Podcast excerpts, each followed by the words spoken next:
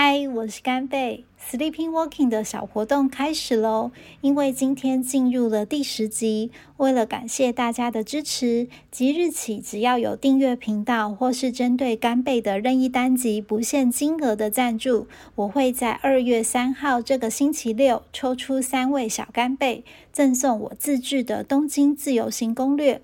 如果你是原本就订阅的会员，我也会一起寄送哦。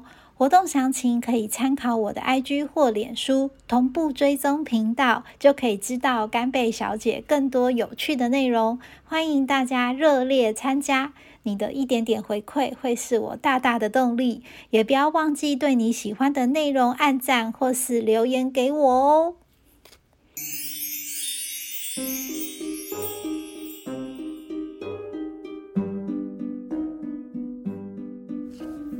是这一次的东京行呢，除了秋叶原的女仆咖啡厅是亮点之一呢，还有另外一件事情，就是我们在出发前，我表哥就是千交代万嘱咐，他要去参访东京求姻缘和爱情的各大神社。因为呢，如果你有去东京自由行的人，应该有耳闻，东京有非常多的寺庙跟神社，他们在求爱情是非常灵验的。所以这一次呢，我也挑出了两个地方，成为我表哥的求爱神社之旅。其中有一个寺庙，我们去抽签的结果更是非常的灵验。第一个地方呢是神田明神，它是一个神社。那其实呢，它的前身主要是为了让经商或者是工作的人可以去求能够生意兴隆、取得好人缘，或者是有结缘开运的呃一个代表性。另外一方面，它是在秋叶原里面，所以有很多电子产业的人呢会去那边做参拜的动作。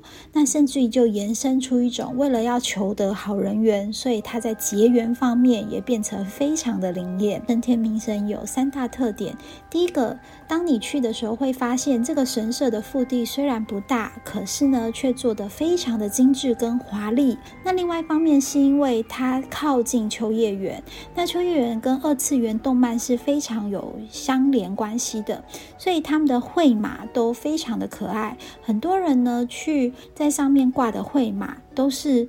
许多漫画的插画会在上面，然后就觉得哇，日本人都超会画画的，因为他们都会画很多漫画里面有名的角色在上面，然后当做一个祈福的一个象征，非常的活泼。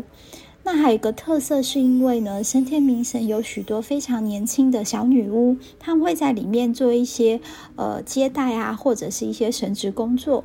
不过有一个地方要特别留意是，如果你要在里面照相的话，是不可以照这些小女巫的。那另外一个呢，这也是我看过。最多可以抽签的一个神社，他甚至在旁边呢，就直接架了一个就是换钞对币机，很像汤姆熊一样。然后他抽签的种类。非常非常的多，从你的健康、爱情、金钱、人生，还有一整年的运势，什么东西都可以问，什么东西都可以抽。所以呢，你的零钱根本就来不及换。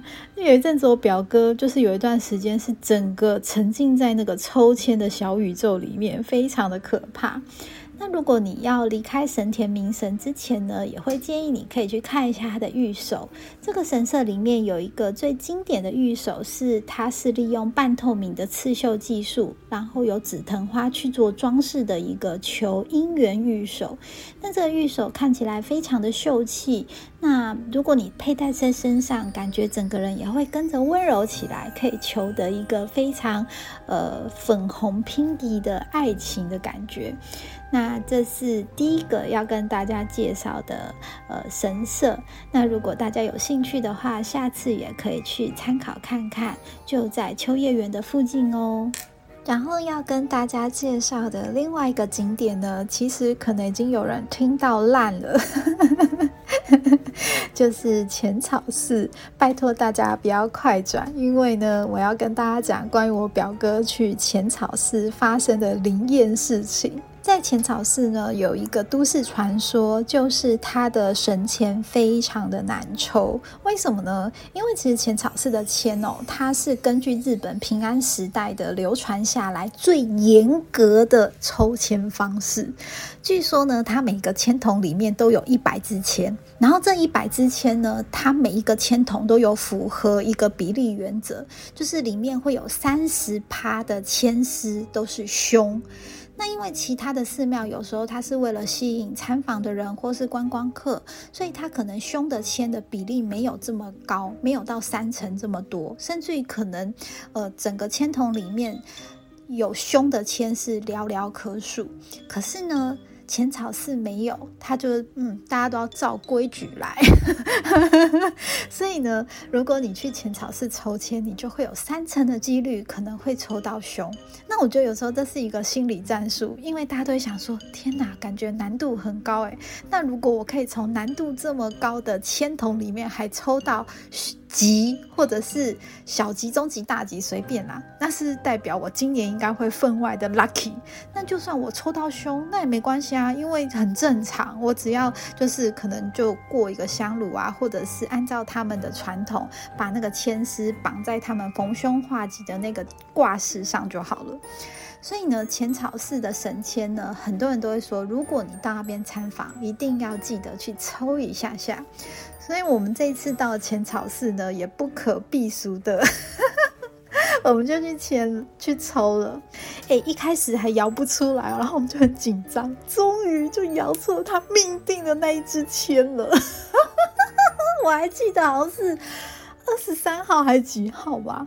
然后呢，我们俩就很紧张，赶快把那支签抽出来。就哎。我表哥居然抽到的是吉的签哦，那当然就一阵心吧，就哇好 lucky 啊！今年爱情运应该是没有问题了。但因为那个签诗上面呢，它比较进步，就它正面会写日文，那背面就会写英文，叙述说哦这支签诗是什么意思。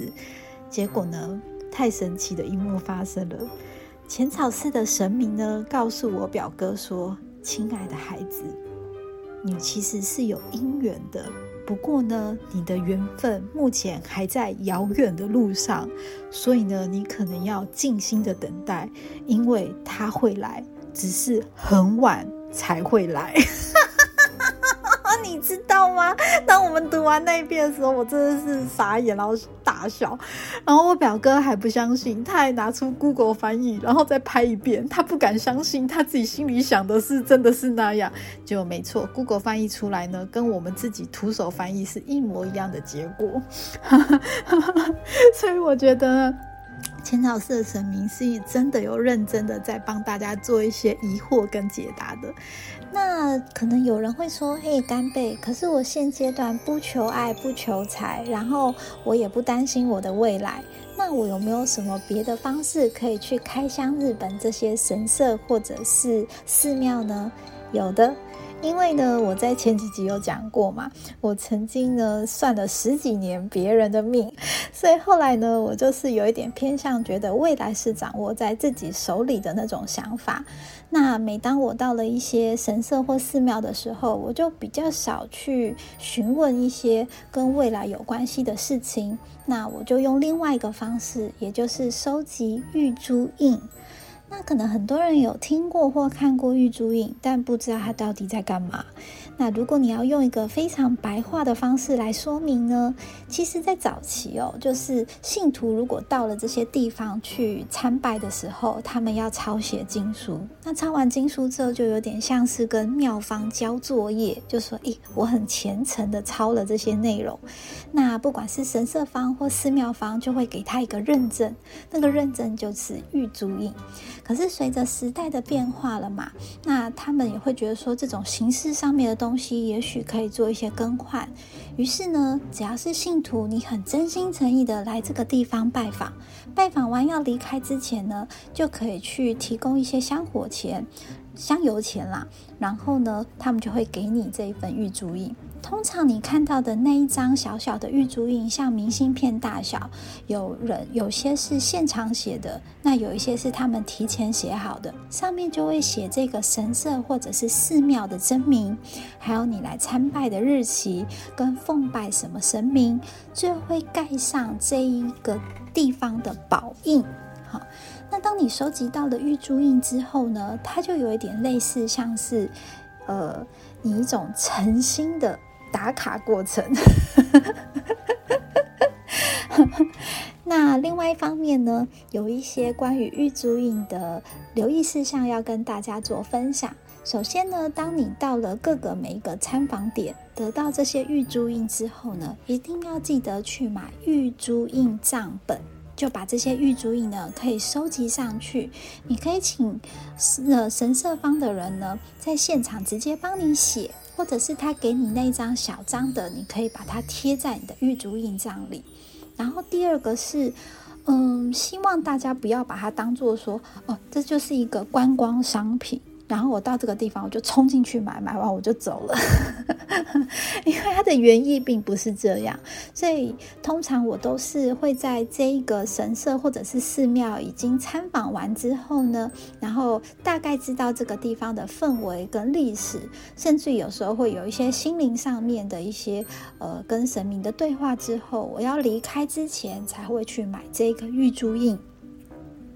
那第三个部分呢，就是如果你是一个很呃比较严谨的人，就像日本人一样，他们其实有时候会把神社跟寺庙的玉珠印是分开在两本里面去做收集的，啊，所以呢，如果你对这一方面有兴趣，也可以开始去做这个收集的过程，其实是真的蛮有趣的，尤其是呃这几年，因为每一个神社跟呃，寺庙他们希望能够吸引更多的人潮，或者是大家来这边感受不同神社的风格，所以他们的玉珠印的变化也越来越多。有的可能是金碧辉煌的，或者是出限量版的，或者是它可能是跟很多的漫画人物去做结合的，甚至于是彩色印刷的。每一个神社，他们都会在不同的时期推出各式各样，除了经典款的，还有限量版的、旗舰版的，还有呃跨界联名合作的，非常的丰富。那这个就是关于神社跟寺庙，我觉得比较特别的方式，还有角度去看待的一种过程。其实东京还有许多有趣又好玩的地方，比如说购物，还有吃的东西。跟我们住的饭店，甚至于我们在沿途中遇到大大小小、奇奇怪怪的事情。不过碍于集数跟时间的限制，所以这次我就先挑了这两个主题跟大家做一个短暂的分享。如果大家对于我的旅游有兴趣的话，可以私讯跟留言给我，之后我会在国内国外的游记中再跟大家做更多更丰富的介绍。所以今天这一集就先到这里喽，拜拜。